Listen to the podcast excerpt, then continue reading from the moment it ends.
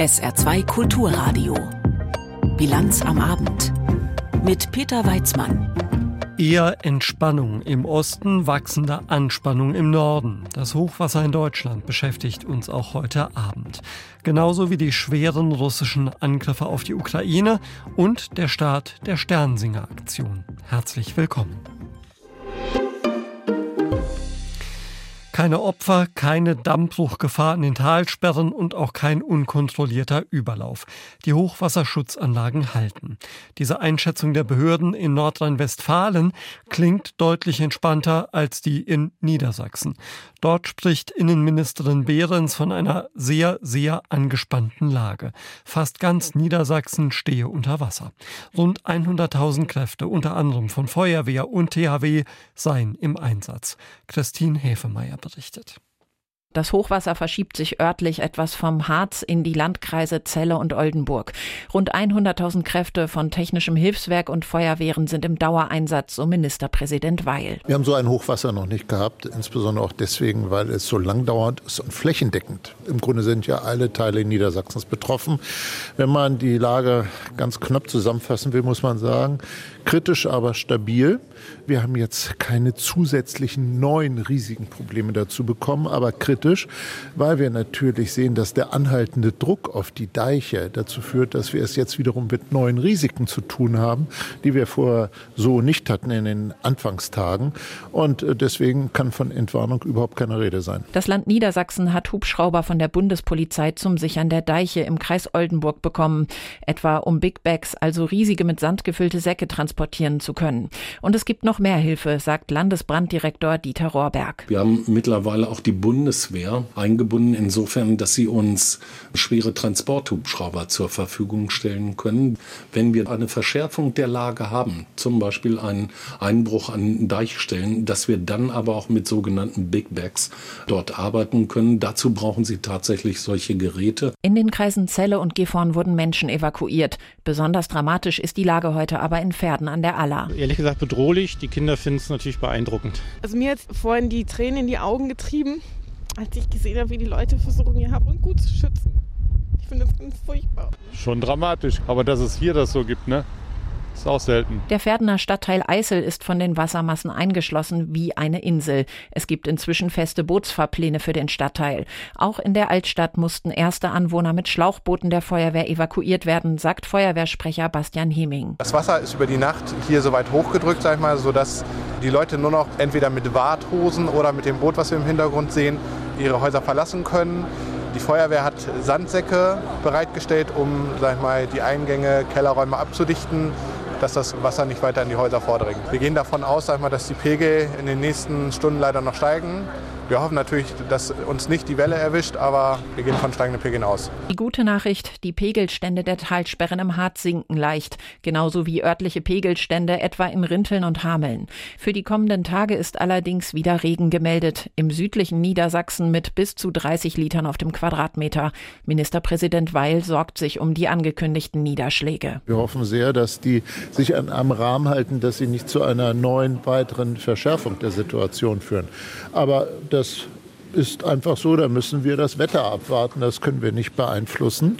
Und danach wird es auch seine Zeit brauchen, bis das Wasser abgelaufen ist. Und in dieser Zeit wiederum, muss man einfach nüchtern sagen, ist immer der Druck auf den Deichen. Mit anderen Worten, die vielen Einsatzkräfte, die jetzt auch über die Feiertage sich enorm angestrengt haben, die werden wahrscheinlich noch durchhalten müssen, so leid mir das tut. In der Gemeinde Lilienthal bei Bremen und im Kreis Verden gibt es wegen des Hochwassers ein Böllerverbot. Das Land Niedersachsen bittet Bürgerinnen und Bürger außerhalb von Verbotszonen umsichtig mit dem Feuerwerk umzugehen, aus Rücksicht auf die Einsatzkräfte. Es sind die schwersten russischen Luftangriffe seit Kriegsbeginn, die die Ukraine heute gemeldet hat. 122 Raketen und 36 Drohnen habe Russland vergangene Nacht auf ukrainische Ziele abgefeuert und mindestens 26 Menschen getötet. Mindestens Verletzte werden aber auch noch unter den Trümmern der Wohnhäuser vermutet. Und dabei hat die ukrainische Luftabwehr wohl noch über 100 Raketen und Drohnen abfangen können. Andrea Beer berichtet. Er kann sich nicht bewegen. Der ältere Mann unter den sperrigen, schweren Trümmern eines Wohnhauses in Kharkiv. Seine Hände, sein Kopf, seine Kleidung, alles ist voller Schutt und Staub. Die Männer des ukrainischen Katastrophendienstes versuchen ihn so behutsam sie können herauszuholen aus dem kantigen Schutt, der gerade noch sein Zuhause war. Außer Wohnhäusern wurde in Kharkiv laut zivilen und Militärbehörden auch ein Krankenhaus und Industrieanlagen getroffen. Auch Odessa im Süden, Lviv im Westen, die Hauptstadt Kiew oder Dnipro und Zaporizhia im Südosten und die jeweils umliegenden Gebiete wurden in der Nacht auf Freitag bis zum folgenden Morgen in mehreren Wellen angegriffen. Nach bisherigen Angaben des Präsidentenbüros wurden landesweit mindestens 26 Menschen getötet und mehr als 120 verletzt. Es sei der massiv massivste Angriff aus der Luft seit dem Beginn der russischen Großinvasion. Das schrieb Präsident Volodymyr Zelensky. Und Luftwaffensprecher Juri Ihnat sagte im ukrainischen Fernsehen, Seitdem haben wir nicht mehr so viele rot markierte Ziele, die in der Ukraine angegriffen werden sollen, gleichzeitig auf unserem Monitor gesehen. Russland habe mit mehr als 30 Shahed-Kampfdrohnen und 122 Raketen verschiedenen Typs angegriffen. Die Angriffe kamen in mehreren Wellen und aus unterschiedlichen Richtungen, unter anderem aus den russischen Grenzgebieten Kursk und Belgorod und von der russisch besetzten ukrainischen Halbinsel Krim. Während der russischen Angriffe sei auch der Luftraum des NATO-Landes Polen verletzt worden, so Luftwaffensprecher Juri Ihnat. Bei solch massiven Angriffen kann so etwas passieren. Der Feind greift unsere Grenzgebiete ja auch im Westen an.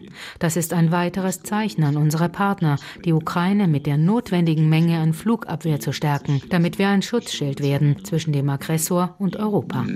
Die ukrainische Flugabwehr habe knapp drei Viertel der angreifenden Drohnen Drohnen und Raketen abgeschossen, hieß es beim ukrainischen Militär. Doch Einschläge und herabfallende explodierende Teile trafen laut Armeeangaben landesweit Militär- und Industrieanlagen, kritische Infrastruktur sowie Schulen, Kindergärten, Parkplätze oder Lagerhallen. Die meisten Verletzten gab es in Kiew und Dnipro, wo ein Einkaufszentrum getroffen wurde und nahe einer Geburtsklinik Trümmer herunterfielen. Gebäude, Räume und Gerätschaften der Entbindungsklinik sind teilweise verwüstet. Säuglingsbetten oder die Wickeltische kaputt oder mit Trümmern übersät. In der Nachbarstadt Saporizhia steht Viktor Tschuhunow inmitten der Trümmer des Nachbarhauses. Irgendwie ziellos zieht der 73-Jährige Dinge aus dem Schutt. Hier ist eine Frau gestorben. Ich weiß nicht, ob ihr Sohn auch zu Hause war. Und dort hat eine andere Frau mit ihrem Kind gewohnt. Wir wissen nicht, ob sie zu Hause waren oder nicht. Nach Angaben des Energieministeriums kam es infolge der massiven russischen Angriffe zu Stromausfällen, vor allem in den Regionen Kharkiv, Dnipropetrovsk, Odessa und Kiew. Am Nachmittag schlug eine weitere russische Rakete im Gebiet Tscherkassy ein, südlich von Kiew. Mehrere Menschen wurden verletzt. Der ukrainische Verteidigungsminister Rustem Umerov erklärte auf Facebook, Russland habe genügend Drohnen und Raketen für weitere Angriffe. Einen Engpass sehe er nicht.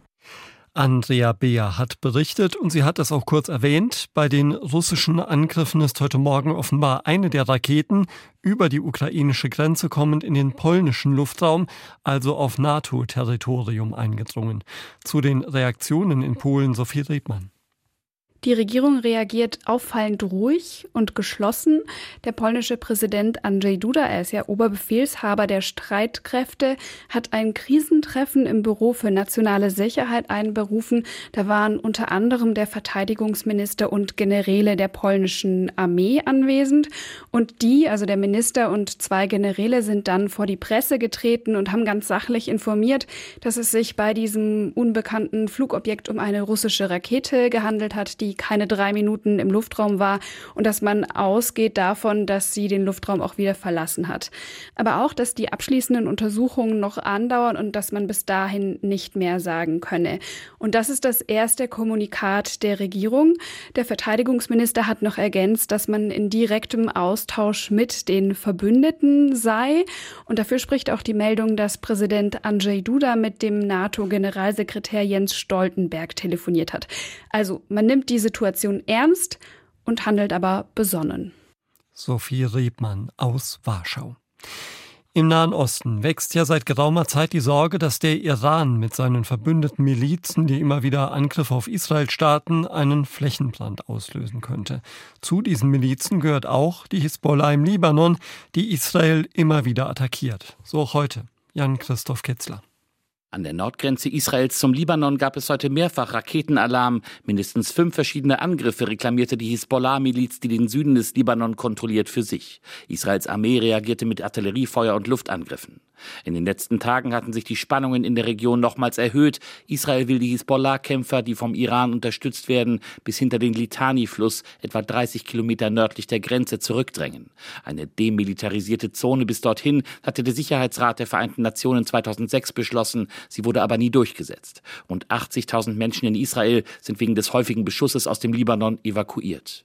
Im Süden des Gazastreifens weitet Israels Armee derweil die Bodenoffensive aus. Die Truppen kämpfen unter anderem in Khan Yunis, dem größten Ballungsraum dort. Sie werden aus der Luft unterstützt.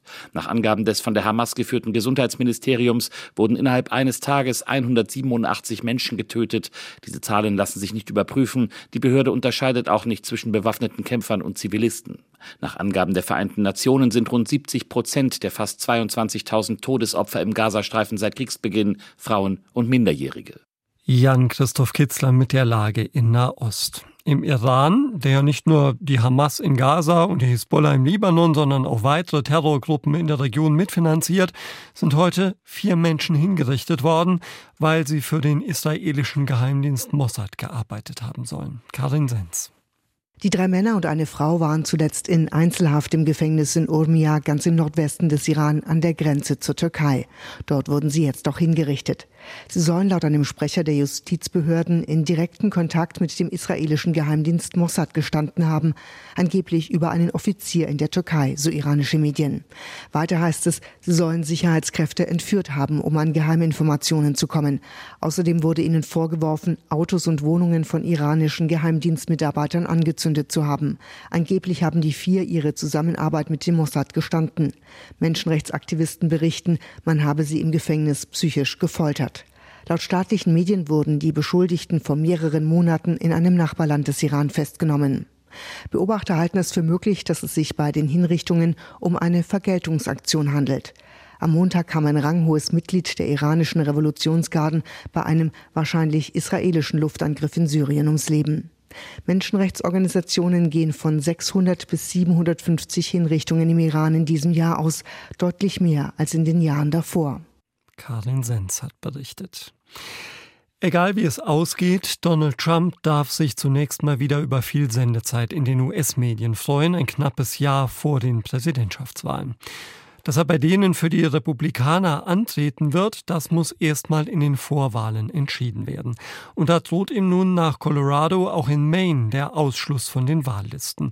Aber bis dahin ist es noch ein weiter juristischer Weg, der Trump weiter Aufmerksamkeit verschaffen dürfte. Zur Debatte um Trump, den Aufstand und die Wahlen. Sebastian Hesse aus Washington. Darüber zumindest herrscht Einigkeit in den USA. In diesen Tagen wird Geschichte geschrieben, denn zum ersten Mal überhaupt ist der 14. Verfassungszusatz herangezogen worden, um einen Kandidaten von einem Wahlzettel zu streichen. In Colorado hat ein Gericht geurteilt, in Maine jetzt die zuständige Ministerin. Dieser Unterschied sei jedoch geringfügig, kommentierte der Jurist David Becker vom Center for Election Innovation and Research im Radiosender NPR. It's very similar to the reasoning that the Colorado Supreme Court used die Innenministerin argumentiert ganz ähnlich wie der oberste Gerichtshof in Colorado. Nachdem Wähler in Maine gegen Trumps Kandidatur geklagt hatten, war sie zu einer Entscheidung verpflichtet und kam zu dem Schluss, dass Trump tatsächlich an einem Aufstand beteiligt war und deshalb nicht kandidieren darf. Abschnitt 3 des 14. Verfassungszusatzes eingeführt unmittelbar nach dem Bürgerkrieg Mitte des 19. Jahrhunderts, besagt, dass niemand für ein öffentliches Amt kandidieren darf, der an einer Revolte gegen die amerikanische Regierung beteiligt war. Genau daran, an dem Begriff engaged, beteiligt, hat sich jetzt die Debatte festgefressen. Shanna Bellows, die Innenministerin von Maine hier bei CNN, interpretiert die Verfassung so. I reviewed Section 3 of the 14th Amendment very carefully and determined that Section 3 of the 14th Amendment does not say conviction, it says engage. Ich habe mir den 14. Verfassungszusatz ganz genau angesehen. Der spricht eindeutig von einer Beteiligung an einem Aufstand, nicht davon, dass jemand wegen einer Revolte verurteilt worden sein muss. Der Sturm aufs Kapitol war ein Angriff auf den Rechtsstaat. Es war ein Aufstand und Trump war daran beteiligt. That it was in fact an insurrection and Mr. Trump engaged in that insurrection. Bellows Entscheidung war eine ausführliche Anhörung mit vielen Beteiligten vorausgegangen, denn der Ministerin ist schon klar, wie politisch heikel es ist, wenn sie als Demokratin einen republikanischen Kandidaten von der Wahl ausschließt. Ihre Verfahrensweise ist in Maine auch von der Opposition gelobt worden, hier von dem Republikaner Thomas Serviello, früherer Senator in Maine auf CNN. She made that in a very thoughtful manner. She ran a wonderful hearing. Whether we won or lost, she really listened to what everybody had to say and made that ultimate decision yesterday. Sie ist sehr umsichtig vorgegangen, hat bei einer wunderbaren Anhörung allen zugehört, rühmt Saviello. Doch Bedenken bleiben, und zwar in beiden politischen Lagern. Wer ist befugt, im Einklang mit der Verfassung festzulegen, ob sich jemand an einem Aufstand beteiligt hat? Die Bundesstaaten einzeln, so wie jetzt, und dann mal die Regierung und mal ein Gericht, oder ist der Kongress in Washington zuständig für eine landesweit einheitliche Regelung? Auch das Verfahren ist unklar, sprich, wie stellt man eigentlich fest, ob jemand versucht hat, die US-Regierung zu stürzen? Womit wir bei einer zweiten Einigkeit quer durchs politische Spektrum wären, da es sich um eine Auslegung der Verfassung handelt, ist das oberste Verfassungsgericht der USA am Zug, der Supreme Court in Washington. Sebastian Hesse hat aus den USA berichtet, hier in der Bilanz am Abend auf SA2 Kulturradio. Verschärfte Kürzungen beim Bürgergeld für diejenigen, die arbeiten könnten, aber nicht wollen. Die Pläne des Bundesarbeitsministers sind gleich noch ein Thema bei uns. Jetzt gibt's erstmal die Meldungen mit Tanja Philipp Moser. Der deutsche Aktienindex DAX hat in diesem Jahr deutliche Gewinne verzeichnet. Der DAX notierte am letzten Handelstag bei 16.752 Punkten. Das sind rund 20 Prozent mehr als vor einem Jahr. Größter Gewinner im deutschen Leitindex war Rheinmetall. Das Rüstungsunternehmen erhöhte seinen Wert um mehr als die Hälfte. Zugelegt hat in diesem Jahr auch Gold. Das Metall verteuerte sich in den vergangenen zwölf Monaten auf Dollarbasis um rund 40 14 Prozent.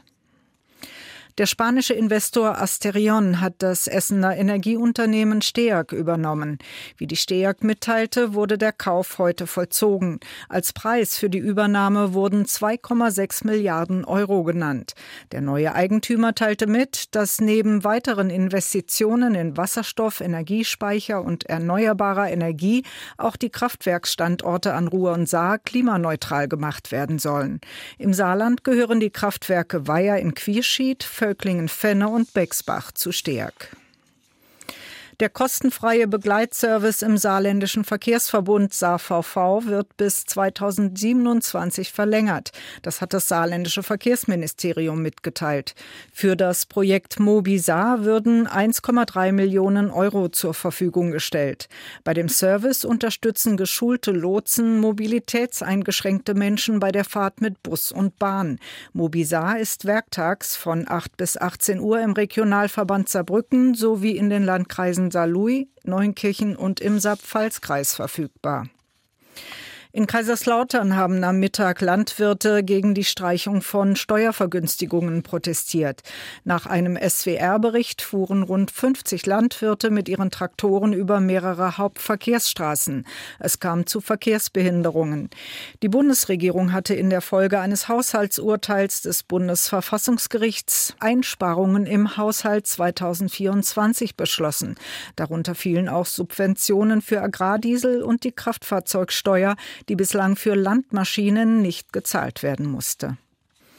Skirennfahrerin Lena Dürr hat einen weiteren Weltcup-Podestplatz eingefahren. Die 32-Jährige wurde im Slalom im österreichischen Lienz Zweite.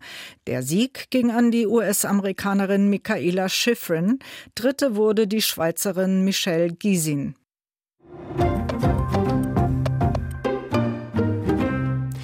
Das Jahr geht zu Ende und das war ein Jahr, das für die Ampelparteien ganz und gar nicht gut gelaufen ist. Anders als für die Union.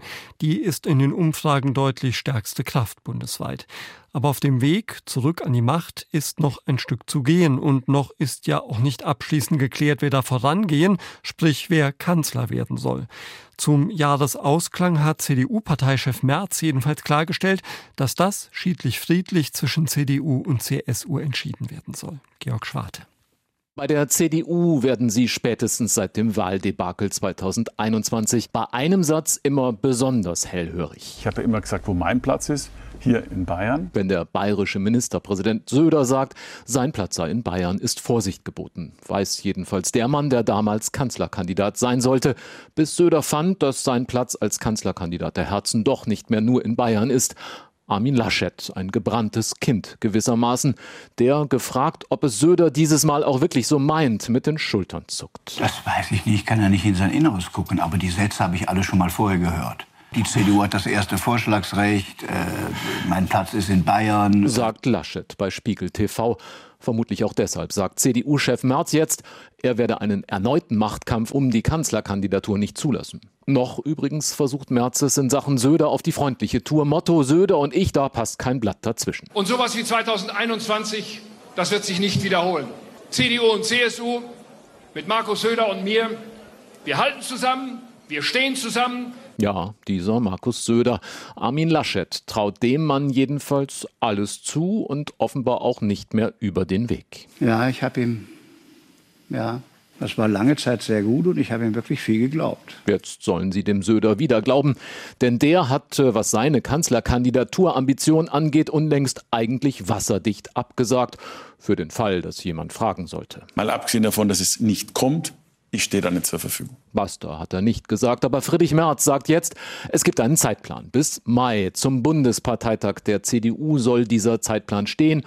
K-Frage erst danach. Das entscheiden wir gemeinsam in der Union. Wir haben uns vorgenommen, das im Spätsommer 2024 zu tun.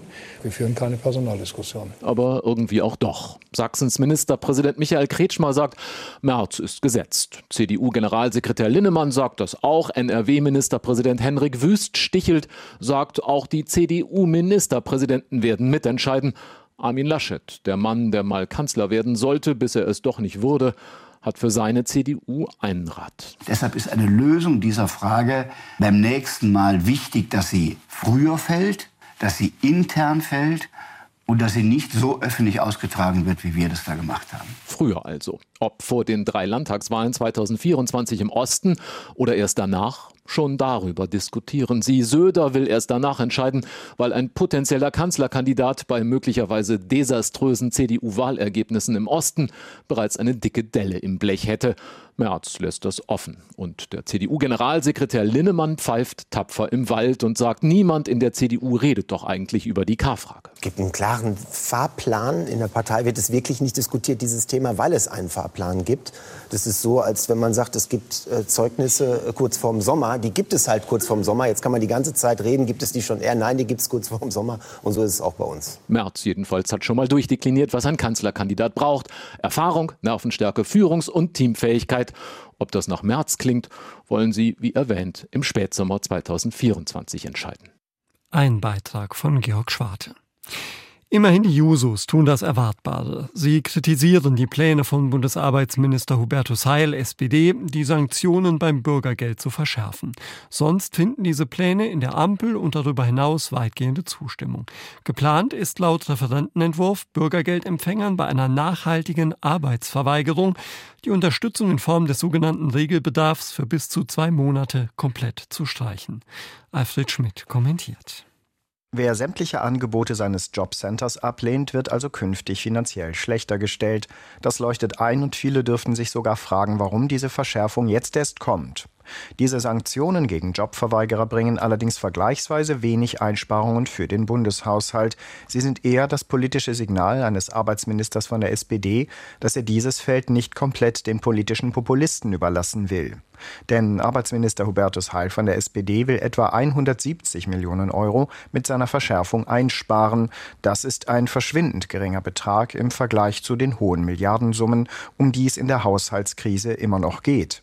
Der politische Effekt dieser Maßnahme ist kalkulierbar, das Streitpotenzial ist gering. Der Minister bekommt praktisch nur Applaus für seine Idee, Totalverweigerern am Arbeitsmarkt das Bürgergeld zu kürzen. Sozialpolitiker von FDP und Unionsparteien signalisieren Zustimmung, die SPD ebenfalls, denn Heil hat auch diesmal den richtigen Ton gefunden, um seine Absicht zu erklären. Es könne nicht sein, dass eine kleine Minderheit von Jobverweigerern das System der sozialen Unterstützung auf dem Weg in eine neue Beschäftigung ausnutzt. Das kommt plausibel und fair bei den Menschen an und sorgt für wenig Diskussionen in der nachrichtenarmen Zeit zwischen den Jahren. Das Verdienst dieser Verschärfung besteht eher darin, dass die Größenordnungen noch einmal klar werden, in denen die Bundespolitik Milliardenbeträge verschiebt und einsparen will. Das neue Jahr wird nämlich noch so einige politische Diskussionen darüber bringen, ob und wie sich Mehrheiten finden für verschiedene Einsparungen. Gerade in der Sozialpolitik liegt hier Sprengstoff bereit auf dem weiteren Weg, den die Ampelparteien noch gemeinsam gehen wollen. Allein der Streit um die Kindergrundsicherung hat im abgelaufenen Jahr gezeigt, dass besonders FDP und Grüne hier gerne mal über Kreuz liegen. Die FDP könnte auch im neuen Jahr weitere Ideen entwickeln, wie sich Kürzungen bei Sozialausgaben durchsetzen lassen. Die Grünen neigen im Gegenteil dazu, hier mehr Geld ausgeben zu wollen. Verglichen mit diesem Streit dürften die geplanten Konsequenzen für Jobverweigerer leicht ihre Mehrheit finden. Die Meinung von Alfred Schmidt aus dem ARD Hauptstadtstudio. Rund um den Tag der Heiligen Drei Könige am 6. Januar ziehen sie wieder von Haus zu Haus, singen, bringen den Segen und sammeln Spenden für Kinder in Not, die Sternsinger. Bundesweiter Auftakt der Aktion war heute in Kempten. Rund 600 Sternsinger waren in die Basilika St. Lorenz gekommen, genauso wie Steffen Armbruster.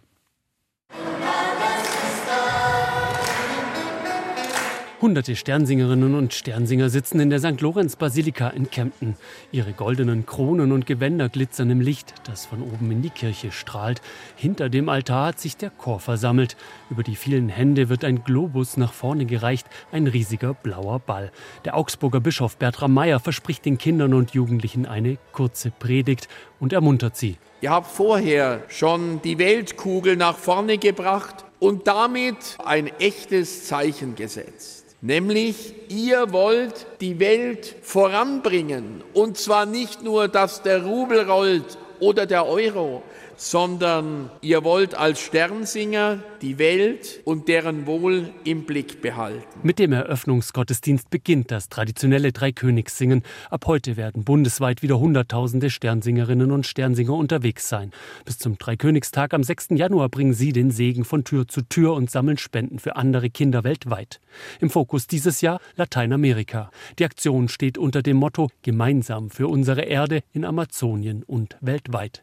Dabei soll der um Umweltgedanke im Mittelpunkt stehen, Bischof Bertram Meyer. Mit klaren Worten weist der Papst darauf hin, wie schädlich das Abholzen der tropischen Regenwälder aus wirtschaftlichen Interessen für das Klima der Welt und damit für den ganzen Globus ist.